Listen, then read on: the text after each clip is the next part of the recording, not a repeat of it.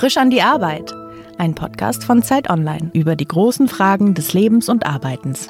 Herzlich willkommen bei Frisch an die Arbeit. Mein Name ist Daniel Erk. Heute zu Gast ist Pia Frei, Gründerin und Co-Geschäftsführerin von Opinory. Richtig, hallo. Herzlich willkommen. Magst du vielleicht erstmal kurz erklären, was deine Firma, dein Startup macht? Würde man noch in der Größe, in der sich die Firma bewegt, noch sagen, dass ihr ein Startup seid Auf überhaupt? Auf jeden Fall sind wir noch ein Startup. Wie viel seid ihr denn? Wir sind äh, knapp 60 Leute, glaube ich, gerade. Mhm. Ein bisschen drüber.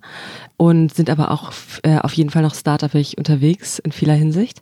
Ähm, Opinory kennt, vielleicht, kennt man vielleicht als User, wenn man Artikel liest, wo man häufiger eine Frage im Text findet und dann so eine Grafik, auf der man sich positionieren kann, zum Beispiel so ein Tacho, wo ich mich zwischen zwei Polen positionieren kann und dann sehen kann, wie ich zu anderen, im Vergleich zu anderen Usern stehe. Das heißt, man sieht dann nachher diesen Pfeil, der so nach rechts, links zeigt und sagt sowas, ähm, ist alles ganz schlimm? Ja, nein. Und dann kann man sagen so, ja. Und dann sieht man, alle finden alles ganz schlimm und ich finde das so mittelschlimm und dann kann man sich verorten. das ist ein sehr gutes Beispiel. Ja, genau so funktioniert es aus User-Perspektive. Ja. Und äh, dieser, dieser Tacho, den man kennt, das ist eines von unseren Tools, wahrscheinlich so das bekannteste aus einer User-Brille. Das heißt, es wird bei Online-Medien eingesetzt als Umfrageinstrument, kann man das so nennen? Ähm, das kann man so nennen. Also erstmal sozusagen haben wir, ist es aus User-Perspektive, ist es so ein niedrigschwelliger Weg, sich zu Themen zu positionieren. Wenn man so daran denkt, mhm. wie man sonst in, in äh, Artikeln, also im klassischen Content unterwegs ist, dann liest man da ja im Grunde sehr also liest man so, wie man eine Zeitung liest. Und ähm, wir wollten, hatten haben überlegt, wie man Usern eine Möglichkeit geben kann, sich einfacher mhm. zu positionieren und auszudrücken und zu verstehen, wie man, wie so der Meinungstrend einer Community mhm. ist. Und äh, Kommentarspalten waren da so mal so ein bisschen äh, hochschwellig, würde mhm. ich sagen.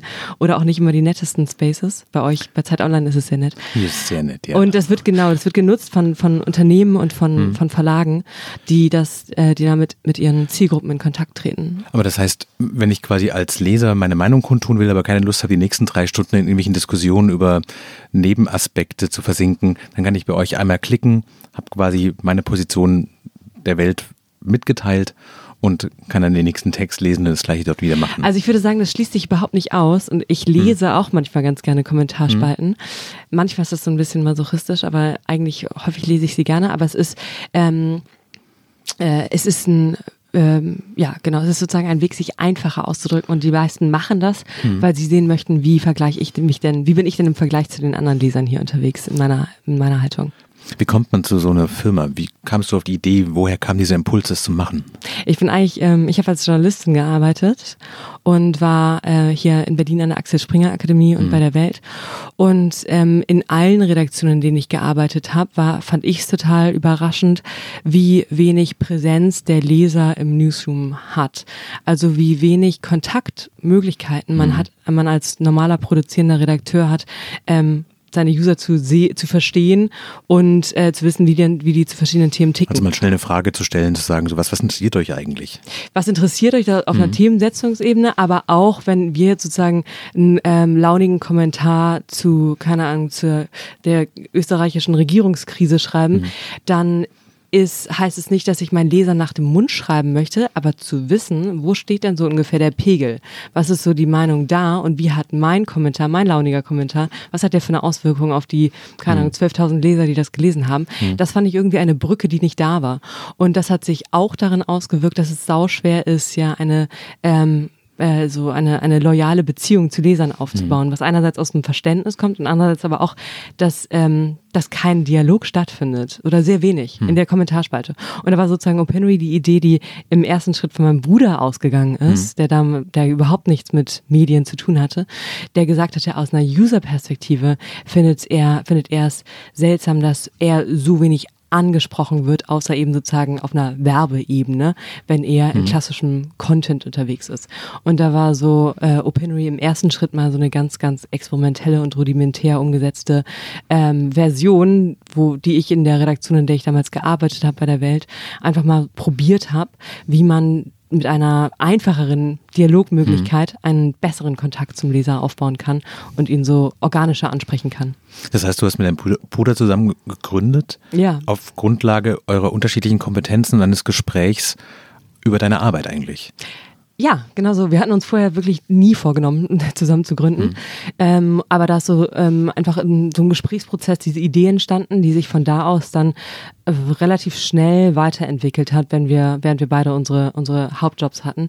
Und als dann hatten wir irgendwann einen Punkt erreicht nach so anderthalb Jahren, als wir so, also aus den dünnen Umsätzen, die wir gemacht haben, das so ähm, auf einer sehr, sehr ähm, ja, so simplen Ebene finanziert mhm. haben, ähm, aber gleichzeitig schon eine relativ große, schnelle Ausbreitung in so äh, Online-Portalen mhm. gefunden haben, wo dann so der Punkt da war, okay, jetzt ähm, da ist irgendwie was. Ähm, wir erreichen damit schon ein paar, paar Millionen Leser jeden Tag.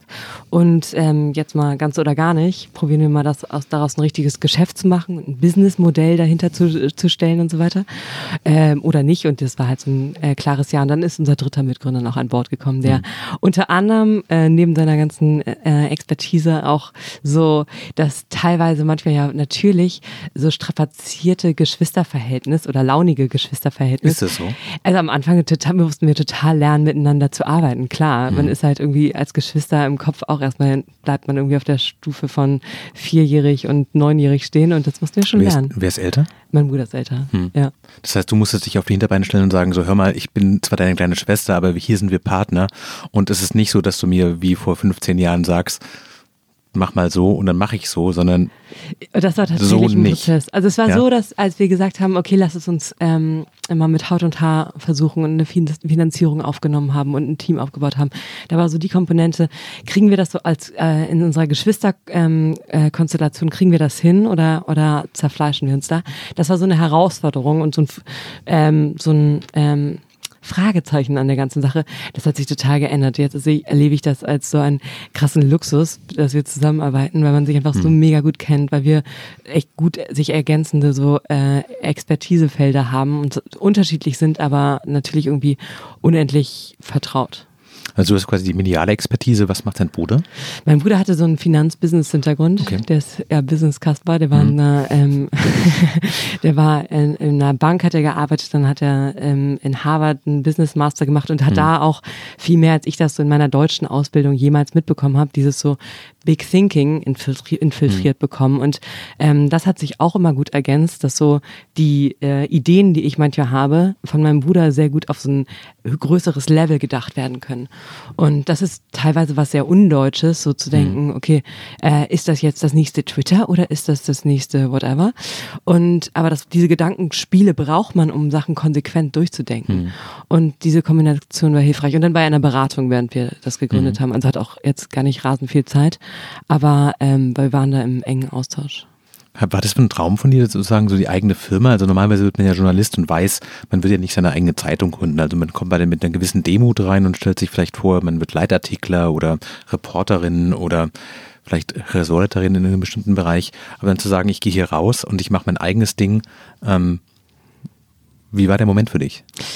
Also ich hatte es mir nicht vorgenommen. Ich glaube, der Grund, dass ich Journalistin werden wollte, war äh, ein bisschen fantasielos, weil meine Mutter Journalistin war. Mhm. Aber ich war das wirklich sehr gerne, richtig gerne. Oder ich fand einfach so dieses ähm, diesen Prozess schön, ähm, etwas Kleines, Abgeschlossenes zu kreieren. Mhm. Auch wenn das nur ein Artikel ist oder wenn das eine, eine Serie ist oder ein Video.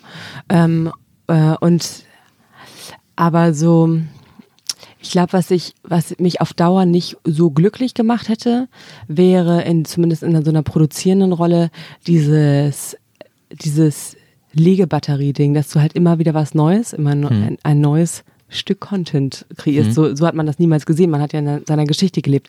Aber ich finde im Vergleich dazu fand ich das schon erfüllend, etwas aufzubauen. Und dieser Aspekt, dass so ähm, der Kern von Opinory ein Gespräch war, das mein Bruder und ich hatten und dann irgendwie mal in einer E-Mail aufgeschrieben wurde. Und die, wie sich das sozusagen wie so ein Organismus immer, immer mhm. größer entfaltet, entfaltet, entfaltet, das ist total erfüllend. Und ähm, oder irgendwie. Also dass die Bausteine nicht für sich einzeln bleiben, sondern dass man daraus wirklich ein Haus baut dann ja, genau, letztlich. Genau, genau, genau. Und ähm, das hat, hatte, glaube ich, einfach so eine Magnetwirkung. Das kann man auch innerhalb mhm. eines Verlagshauses tun und innerhalb eines, als Angestellter in jedem Unternehmen, mhm. dass man irgendwie etwas aufbaut. Aber ähm, das hat natürlich ein anderes Tempo, wenn man das in Eigenregie macht und, äh, und nicht zwölf irgendwie Vorstandspitches äh, machen muss, bevor man irgendeine, irgendein Projekt mhm. umsetzen kann.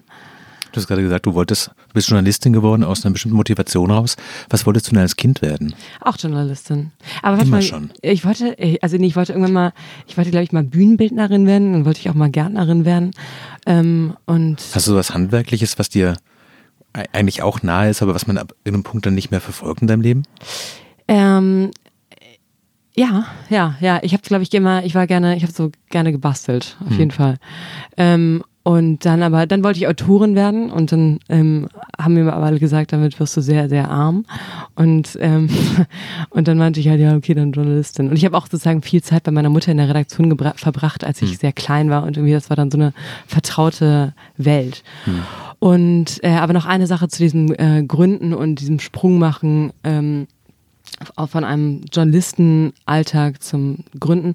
Das war, wurde mir auch alles sehr leicht gemacht, weil ich bei Springer gearbeitet habe, äh, bei Axel Springer bei der Welt und die haben diese Idee total gefördert oder die haben ähm, mir alle Möglichkeiten gegeben, dass ich das innerhalb dieses Hauses umsetzen konnte und, und probieren konnte und hatte da sau viel Unterstützung. Ich glaube nicht, dass das so hätte entstehen können, wenn da nicht so ähm, ein paar Zampanos gesagt hätten, ja, das ist ja ganz interessant.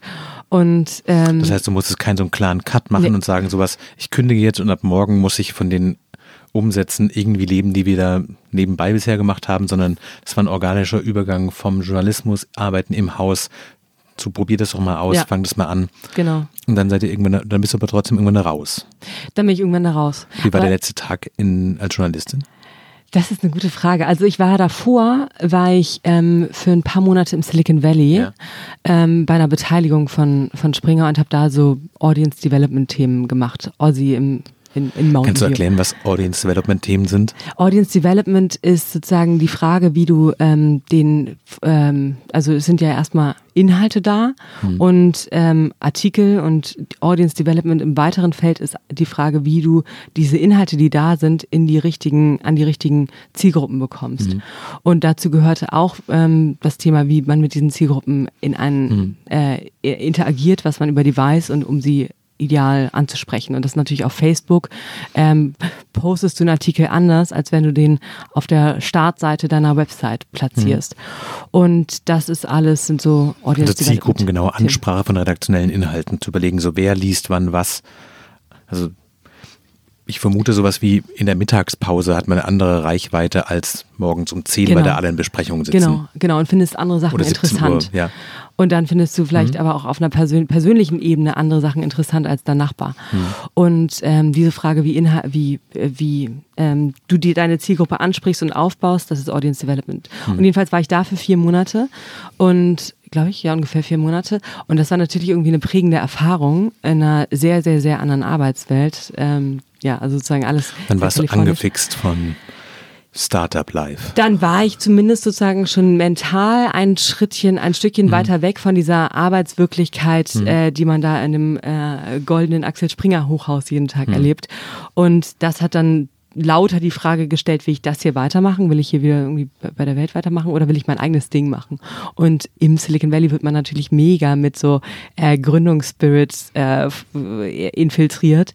Und das hat so diesen Sprung, würde ich sagen, vorbereitet.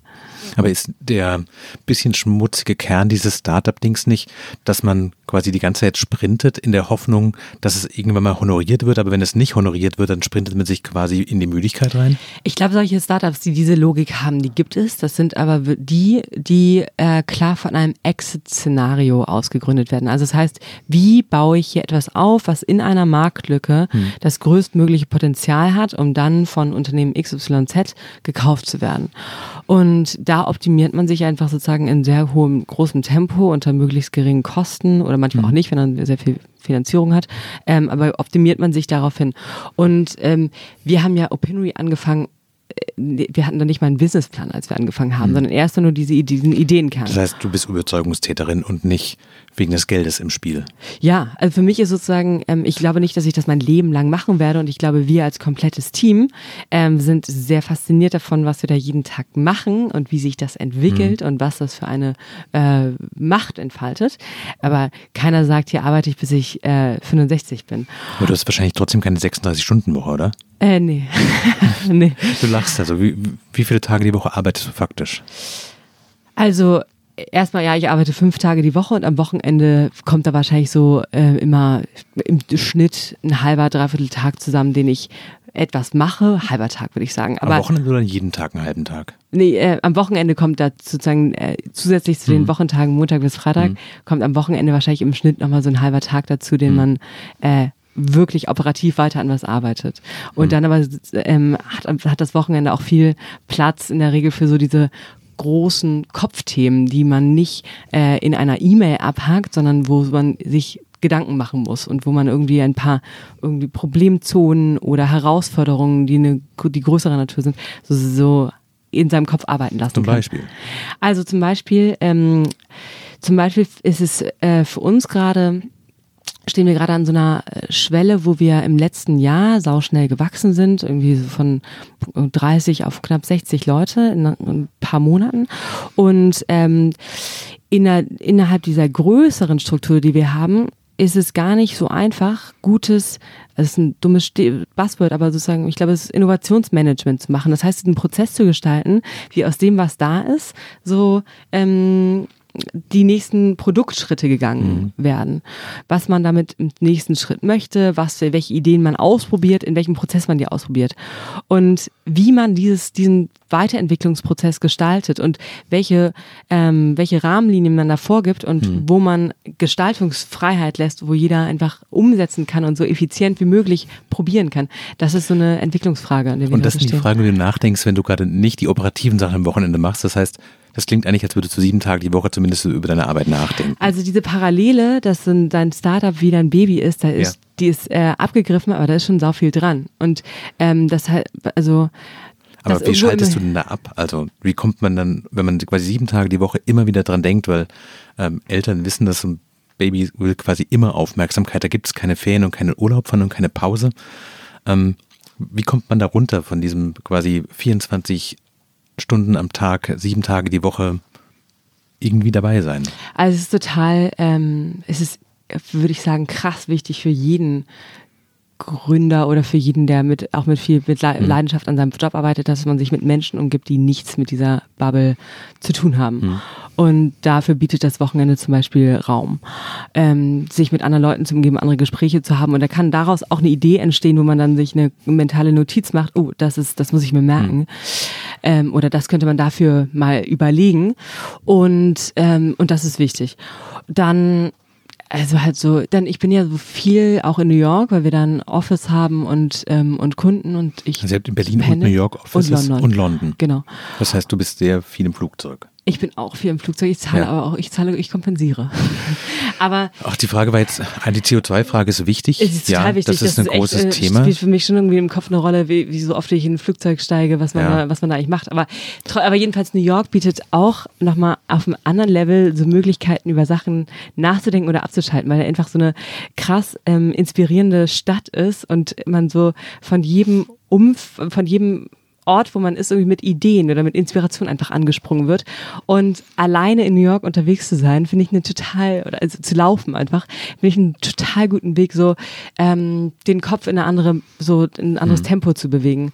Und ja, dann halt so, weiß nicht, äh, schwimmen und joggen und malen und äh, irgendwelche anderen Sachen machen, klar.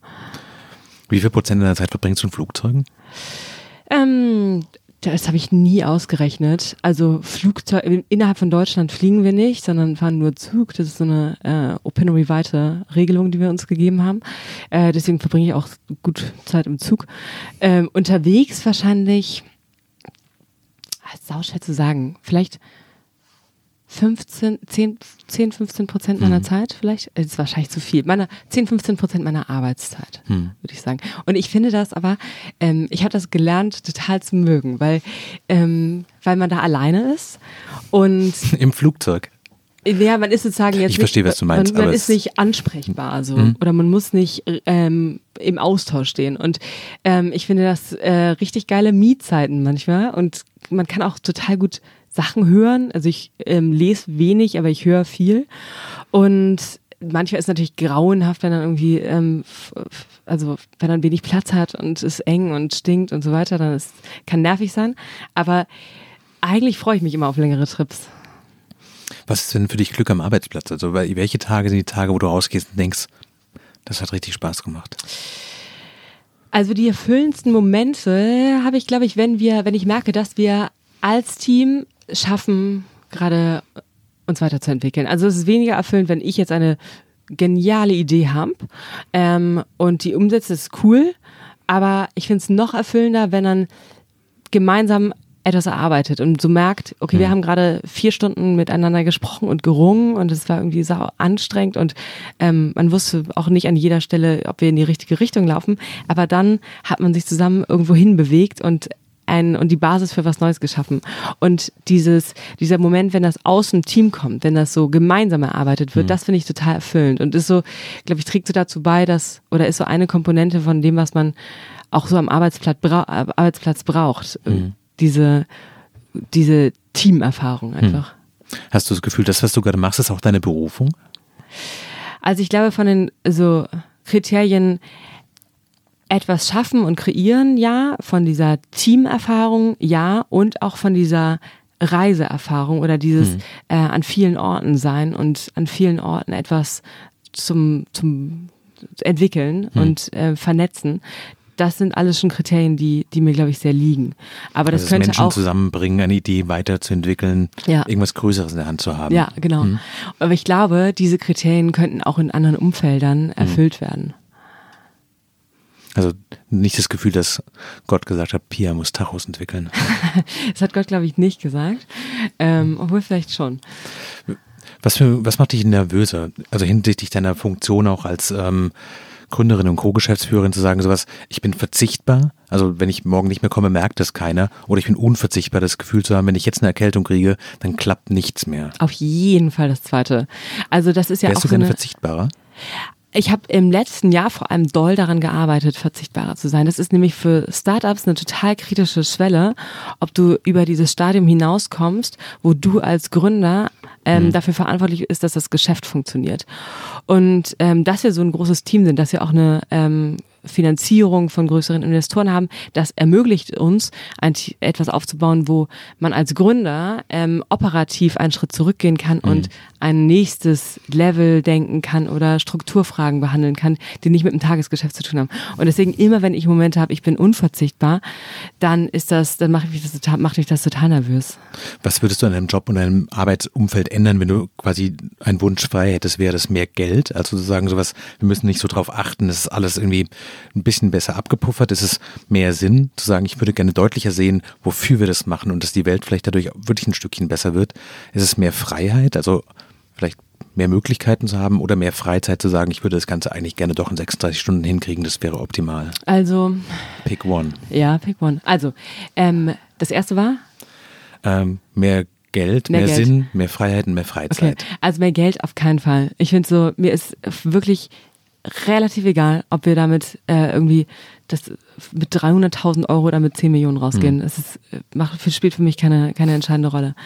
Ähm, das zweite ist mehr, ähm, mehr Sinn auf keinen, also ich erlebe das als total sinnvoll auf verschiedensten Ebenen, auf einer Teamebene, auf dem, was wir machen. Also ähm, spielt für mich schon eine Rolle, dass wir auch damit irgendwie im äh, im immer noch jungfräulichen Internet dazu beitragen, dass ähm, weniger Macht allein auf so soziale Netzwerke konzentriert mhm. wird und dass ähm, diversifiziert wird, erlebe ich als im, als Produkt, im Produkt als sinnvoll oder wenn ich sehe, wie mhm. Leute über Fragen diskutieren in Foren und sagen, das war eine beschissene Frage, die da in dieser komischen Umfrageding da oben gestellt wurde, die müsste man so stellen, das ist auch sinnstiftend, dass Leute sich, dass wir Leute zum Nachdenken bewegen auf einer inhaltlichen Ebene. Ähm, mehr Freiheit, ähm, genau das finde ich so ein also natürlich ist, macht die Verantwortung auf eine Art unfrei und äh, kann ich weniger über meine Zeit verfügen als, als Studentin, aber trotzdem erlebe ich das als eine totale Freiheit, das Ganze. Ähm, unter den so, also man bewegt sich natürlich irgendwie in einem gesteckten Koordinatensystem, aber viel freier als in einem ähm, so Konzernalltag, glaube ich. Hm. Äh, und das erlebe ich so als echten, immer wieder als krassen Luxus. Und auch, dass man sagen kann, ja, das, ich arbeite von heute Nachmittag von äh, woanders oder ich, ähm, keine Ahnung, ich bleibe einen Tag länger hm. in, muss einen Tag länger in London bleiben oder so. Das sind alles so echte Freiheiten. Und ähm, am Ende, ja, Zeit. Ich würde mir mehr Zeit wünschen, auf jeden Fall. Also weil das irgendwie unbefriedigend ist, dass so viele Möglichkeiten da sind und dieses immer priorisieren müssen, wo manche Sachen immer hinten runterfallen, mhm. das ist, ähm, das, das macht, das, das nervt. Bist du selbst ein guter Chef? Äh, ich glaube, ich habe gelernt, mir selber eine bessere Chefin zu werden, also weniger streng mit mir zu sein. Bist du sehr streng mit dir? Ich bin schon streng mit mir, ja. Also es wird besser, aber. Woran merkst du, dass du so streng bist? Also man ist ja auch sich selbst auf eine Art gewöhnt, wenn man sich ja schon relativ lange kennt und dann zu merken, ich bin ganz schön streng mit mir. Woran, was sind die Kriterien, wo du sagst, okay, krass, ich bin streng? Also wenn ich einfach die Dialoge mir angucke, die in meinem Kopf stattfinden, mhm. nachdem äh, ich etwas gemacht habe, so äh, und wo dann irgendwie sozusagen so ein ähm, hässlicher Kopfdiktator einfach so eine so ein drei, so eine Gewohnheit hat, immer erst zu sagen, das wäre jetzt aber richtig scheiße, ne? Und ähm, du lobst dich selber nicht genug. Ich schimpfe mit mir sehr viel mehr, aber ich würde sagen, dass ich habe ich habe das schon deutlich besser gemacht, hm. aber und da mehr Gelassenheit, glaube ich, entwickelt. Aber ich finde auch eine Portion davon möchte ich behalten. Das ist ja dieser Zweifel, der einen ähm, sich selber in Frage stellen und korrigieren und besser werden lässt. Hm. Also nur es muss halt gut reguliert sein. Und in der Hinsicht ja bin ich wahrscheinlich kein netter Chef, sondern eher ein harter Chef mir selbst gegenüber. Bist du fair dir selbst gegenüber? Hm, wie ist man unfair sich selbst gegenüber? Also Dinge, die nicht möglich sind, schaffen zu wollen. man hat ja manchmal diese Hybris zu denken, sowas, ich kriege das trotzdem hin. Ich habe zwar nur zwei Stunden Zeit, aber ich werde in diesen zwei Stunden werde ich vier Stunden arbeiten. Und wenn das nicht klappt, zu sagen sowas, okay, gut, das war halt auch Quatsch. Und dann vielleicht auch den Humor zu haben, zu sagen sowas, ja, ich strieze mich zu sehr. Ähm, oder also das Geile merkst, ist, dass man ja, okay. dass man, dass man, also das, dass man es ja häufig schafft, wenn man sich halt sozusagen äh, crazy Ziele setzt.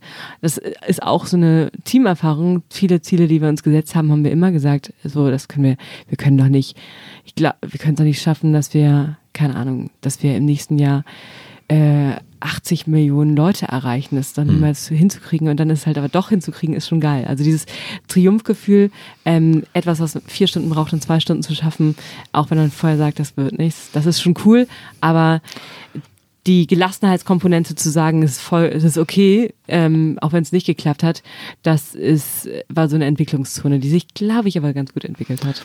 Das war ein bisschen das, was ich vorhin mit dem Sprint meinte. Man mhm. kann das schon schaffen, aber die mhm. Frage ist, ist es quasi ein dauerhaftes Konzept? Also kann man auf Dauer diese vier Stunden in zwei Stunden hinkriegen und kommt nicht irgendwann, also so Langstreckenläufer wissen mhm. sowas, dann kommt irgendwann kommt der der Schlag, dann ist die Kraft einfach weg und dann kippt man um, wenn man seine Kraft vorher nicht klug reguliert. Ja, also ich würde es, ähm, ich glaube, ich sehe uns so, dass wir in so einem Intervall, wahrscheinlich Intervalltraining arbeiten. Mhm. Es gibt diese Sprints und die sind, ähm, die sind, können furchtbar anstrengend sein und sich irgendwie ähm, echt so anfühlen, dass man also, dass man einfach so, ich kann nicht mehr, ich kann nicht mehr, es ist zu viel, zu viel, zu viel, aber wir müssen es schaffen, wir wollen es schaffen. Und das ist aber zeitlich limitiert und dann kommt danach immer auch wieder so eine Manifestierungsphase, wo man, also wenn man einfach, wenn man das mal als Haus sieht, was man baut mhm. gemeinsam, dann baut man ähm, super schnell den Giebel, weil der Giebel musste gebaut werden. Aber dann hast du ihn halt so du hast ihn gerade hinbekommen, aber dann muss da korrigiert werden, dann muss irgendwie manifestiert werden, dann müssen Sachen drumherum anders arrangiert werden, weil jetzt da dieser Giebel mhm. da ist. Und äh, das ist auf eine andere Art anstrengend, diese mh, mm, Manifestierungsphasen, aber ähm, oder beanspruchen andere Gehirnzonen, Gehirnregionen, würde ich sagen. Aber äh, ich sehe uns, dass wir immer wieder in diesen zwei Rhythmen unterwegs mhm. sind. Träumst du manchmal schon von der Rente? Ob ich von der Rente träume? Ja, zu denken, sowas wie schön es wäre, einfach mal drei Jahre lang. Also meine Mutter Oder ist gerade in Rente gegangen und die hat total Rentenstress. ähm, und ich glaube so dieses, also was heißt Rentenstress? Die muss, die hat, glaube ich, muss, hat erstmal gelernt, ihre Zeit halt selber einzuteilen. Mhm. Und das ist auch erstmal stressig. Mhm. Nee, ich denke gar, wirklich gar nicht dran. Ich bin so weit weg. Ich sollte wahrscheinlich langsam mal finanziell daran denken und dann ein paar, ähm, also, also ein paar aber Voraussetzungen schaffen. Aber ich bin da so weit gedanklich von weg.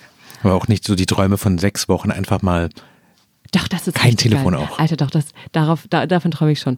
Und das will ich, das, ähm, ich hatte mal, so vor anderthalb Jahren hatte ich so eine Phase, wo ich dachte, ich mache das, ich wach seit Jahren mit dem ersten Gedanken Opinory auf und mit dem letzten Gedanken Opinory und so. Ich brauche, ich muss barfuß durch mhm. Indien laufen und kein Handy dabei haben und so weiter. Und dann ähm, hat sich das irgendwie wieder anders verselbstständigt. Ich habe auch, ich bin auch viel gereist und habe so mir Zeit für mich genommen, mehr. Aber ich finde diese Vorstellung schon richtig gut. Und das ist so, wenn wir irgendwann, wenn irgendwann dieses Projekt abgeschlossen ist, dann eben so eine, so eine, so fette Sommerferien zu machen oder mehr, irgendwie ein halbes Jahr lang selbst, ähm, also so unter Eigenregie mhm. machen, worauf man gerade Bock hat. Das ist eine super coole Vorstellung. Hast du manchmal den Eindruck, dass es als Frau in diesem Startup-Ding schwerer ist als für Männer? Ähm, also ich glaube, wenn ich die, die wäre, die unsere Finanzierung äh, regelt, dass ich die, die wäre, die bei VCs pitcht, hm. ähm, da hätte man es schwerer. Und da bin ich froh, dass äh, mein äh, finanzversierter äh, Bruder den Teil macht hm. und ich da wahrscheinlich eher so als Karma-Ministerin fungiere, äh, weil es da nachweislich schwerer ist. Weil man von den, von den Geldmenschen als Frau nicht so ernst genommen wird. Ja, weil es wahrscheinlich, also das sind, äh, VCs sind häufig Männer, es gibt so aus, aus ähm, USA immer mehr ähm, Fonds, die Frauen explizit fördern oder, oder hm. Minorities. Ist in Deutschland aber noch nicht so. Aber es ist eigentlich schrecklich, dass es nur dann funktioniert, wenn man sich auf die Fahne schreibt und es vornimmt.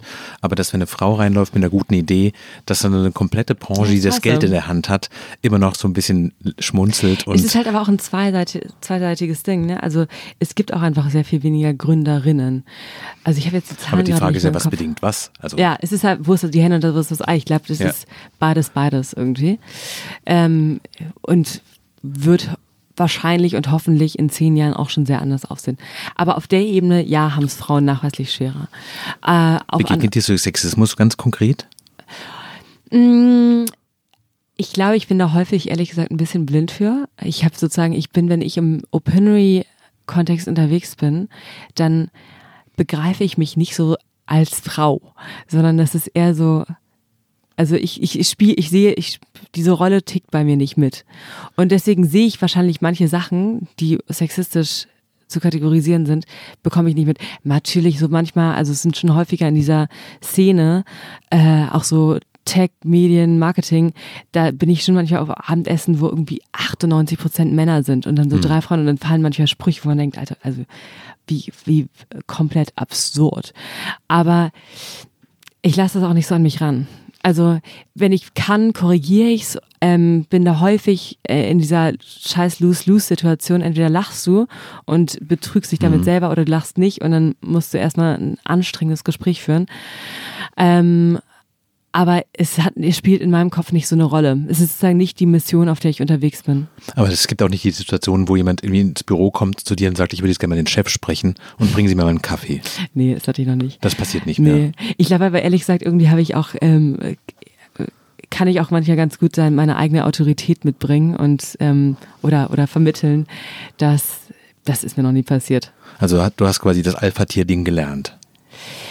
Ich würde es nicht Alpha-Tier nennen, das sehe ich, so sehe ich mich nicht, weil Alpha-Tier für mich anders assoziiert ist. Das ist so hm. dieses so, hoppla, hier komme ich. Was ich eigentlich mag und genieße, dass man ähm, so nicht sein muss und trotzdem ähm, Chef sein kann. Also Chefin. Also Souveränität ausstrahlen. Ja, und irgendwie, hm. ähm, also alle so Boss-Klischees äh, habe ich schon in verschiedenster Form, glaube ich, widerleg widerlegen können. Manchmal aus Versehen und manchmal absichtlich.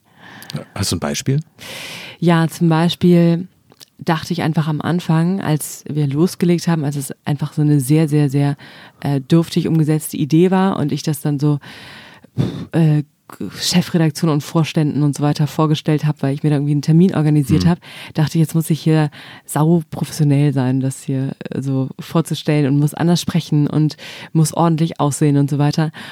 Und das, was heißt so ein Kostümchen anziehen oder was heißt das konkret? Meine Mutter hätte sich ein Kostümchen gewünscht, aber das hieß dann einfach vielleicht äh, kein Fleck auf der Bluse haben oder sowas. Und das ist jetzt egal. Es ist vollkommen egal. Es ist vollkommen egal. Also es kann sein, dass ich einen blinden Fleck habe und Leute sagen, wenn ich den Raum verlasse, Alter, wie, wie hat Dieden gesprochen, wie sieht Dieden aus? ja. Glaube ich aber nicht. Ähm, es funktioniert ja auch. Ja, ja. Und deswegen glaube ich, muss man sich nicht danach richten, was erwartet wird in deiner hm. Rolle, sondern glaube ich, tut sich einen Gefallen, wenn dann da nach seiner eigenen Fasson unterwegs ist. Und manches fällt ja wahrscheinlich in Chefklischees und manches überhaupt nicht. Herzlichen Dank. Danke dir. Das Verfrischen die Arbeit. Heute zu Gast war die Opinory, Gründerin und Co-Geschäftsführerin Pia Frei. Schön, dass du da warst. Schön hier gewesen zu sein. Wenn Sie noch Fragen haben und uns schreiben wollen, unter frischandiearbeit.zeit.de können Sie uns gerne Mails mit Hinweisen, Fragen und was immer Ihnen auf dem Herzen liegt schicken. In zwei Wochen kommt die nächste Folge. Vielen Dank, dass Sie zugehört haben. Frisch an die Arbeit, ein Podcast von Zeit Online. Konzipiert und moderiert von Leonie Seifert und Daniel Erck.